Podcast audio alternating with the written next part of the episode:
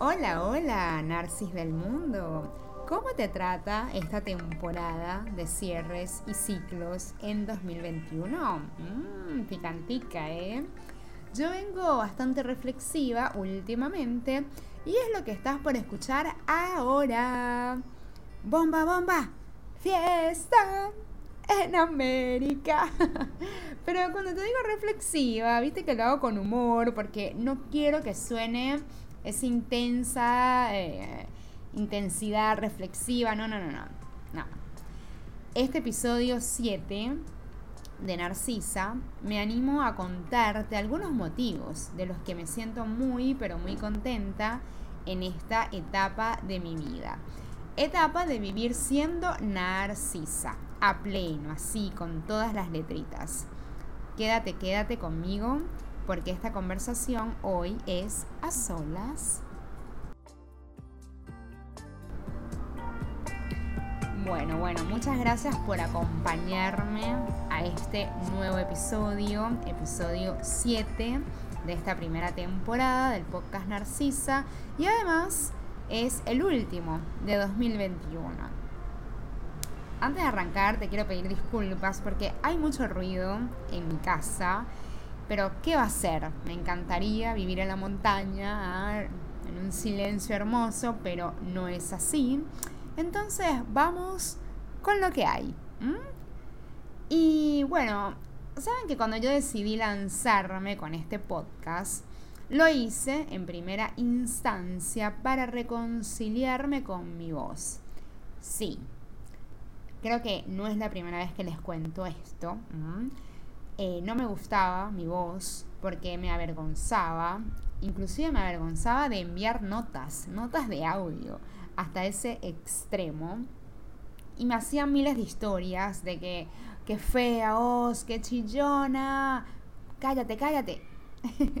y la verdad es que hoy puedo decir que me perdoné por tanto maltrato hacia mí misma. Y el perdón me sirve para hacer un clic y enganchar con Narcisa, porque también me sentía avergonzada de este nombre. De alguna forma tenía juicios tremendos hacia mí. ¿Se dan cuenta de esto? No valoraba mi voz. A mi segundo nombre lo relacionaba con un montón de aspectos negativos hasta que me dije, basta, basta. ¿Qué onda vos? Basta. basta de tratarte así de mal. Basta de sentir vergüenza de ti. Creo que ese ha sido mi gran wow, mi gran basta de este año. Y entre tantos ejercicios que, hice, hubo uno que de verdad eh, lo recomiendo por mil por ciento. Y es el ejercicio de mirarme frente al espejo por muchos días me obligué a mirarme, a observarme, a, ver mi cuerpo, a, ver desde cómo, cómo están mis ojos, mi boca. Me gusta. ¿Qué me gusta? ¿Qué no me gusta? ¿Por qué? ¿Por qué no me gusta? ¿Mm? Y haciendo este ejercicio, yo siento que, que me reencontré conmigo. Me pude sonreír, me abracé, me abracé hasta apretujarme tanto, tanto, tanto, que solté un montón de juicios y creencias limitantes que tenía de mí misma. De verdad, ojito que no es metáfora, esto lo hice literal. Y lo sigo haciendo de vez en cuando. Te pregunto de vuelta, ¿tú lo haces? Para mí, conocerte y autodescubrirte es una decisión que solo depende de ti es un compromiso con tu bienestar y es la base de absolutamente todo, todo en la vida. Misión, visión, propósito, éxito y un montón de otras palabras. Para dar respuesta o diseñar un concepto propio de estas distinciones o palabras, ante todo es necesario saber quién soy, qué quiero, Pregúntate, ¿qué, quién eres? ¿Qué quieres? Pregúntate frente al espejo. Y aunque ambas eh, son infinitas, ¿sí? Porque creo que a estas alturas no, nos podemos ni conformar ni podemos eh, aceptar que somos una sola cosa. No, somos infinidad de cosas, de cosas, de etiquetas, roles, como tú quieras. Y yo hoy decido apostar por el siendo, siendo. Porque si algo se mantiene año tras año en mi vida, es esto que yo llamo la filosofía del movimiento. Para mí todo se mueve.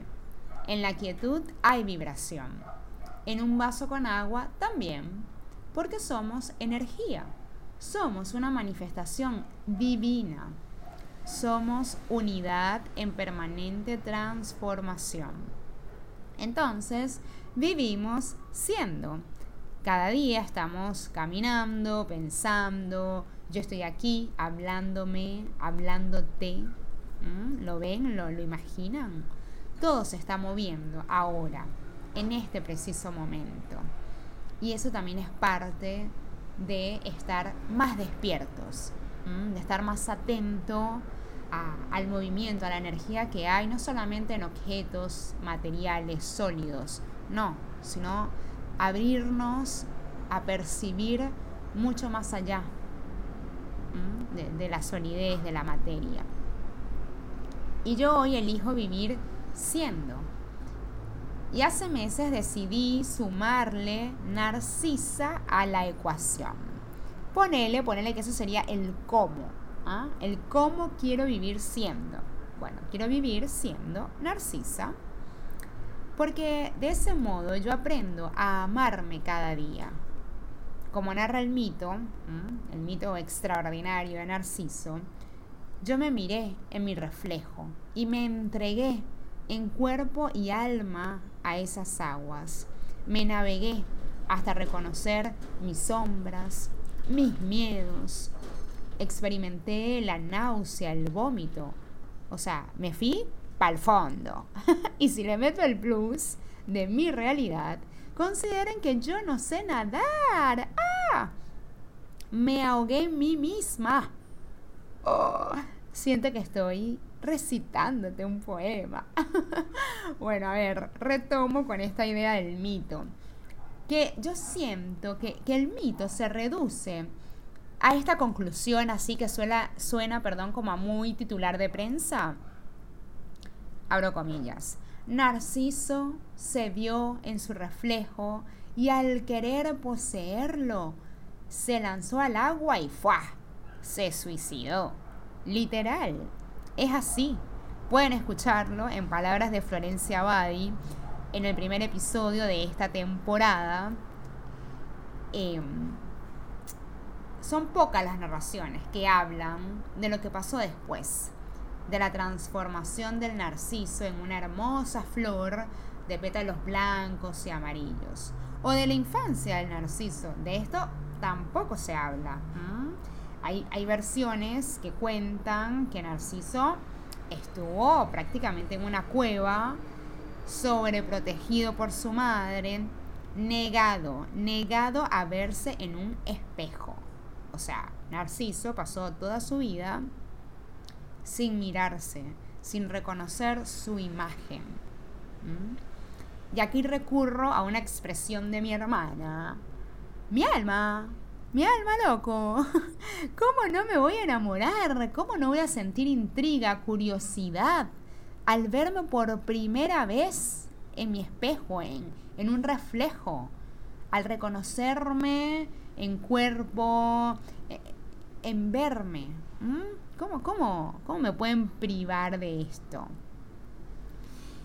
Y acá lo que veo es que los discursos sociales se reducen de nuevo a etiquetas, al drama vulgar de, ay, es un vanidoso, una vanidosa, ¿cómo se puede amar tanto? ¡Ja! Por eso se murió ahogado. Eso lo oímos, lo escuchamos todos los días. Cantidad de juicios por decidir elegir y liderar nuestra vida. De vuelta, basta. It's over. Yo te vengo a decir hoy que te ames con toda tu fuerza, que te animes a decidir, priorizándote, valorándote, diciendo que no cuando algo no te guste, no, no me gusta, no lo quiero. Y diciendo sí, un sí así en mayúsculas, cuando algo te genera alegría, placer, disfrute. Eso para mí es el acto humano más noble y poderoso. Poder elegir, liderar, tomar tus propias decisiones. Y yo así me siento hoy. Y te lo quería compartir para que reflexiones tú también. Justo ahora que se cierra un ciclo que se está por ir ya este año, pero, pero, pero, no es el fin. Nunca lo es. Remember, la vida es un círculo. La energía va, viene, se expande, se transforma. Y yo te invito a que te expandas, a que te ames, a que vivas siendo Narcis. ¡Ja, Me encanta. Celébrate y date las gracias por un año más, por todas las preguntas y respuestas encontradas, por las que vendrán. Esta primera temporada del podcast Narcisa sigue en 2022. Va a seguir sembrando nuevas semillas sobre los temas que más me interesa explorar. Hemos hablado de construcciones sociales, del mito de Narciso, de las creencias, de lo que significa estar despiertos y despiertas, de cómo es posible hacernos un camino, un camino propio. Así que si estos temas te resuenan, invita, invita a tus amigos, a esa persona que sientas le puede ayudar porque compartir también es un acto de amor y más cuando te hace bien a ti.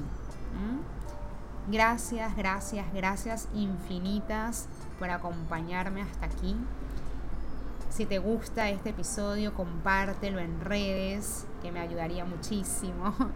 Escríbeme a mi mail holanarcisa.gmail.com para que sigamos esta conversación y también puedes escribirme por mis redes sociales, por Instagram. Me consigues como doble, doble guion bajo, narcisa con Z. Chau, chau. Que tengas un cierre de año expansivo, que conectes contigo, con lo que tú quieres. Te abrazo, te leo, te escucho. Estoy acá para ti. Un beso. Chau, chau.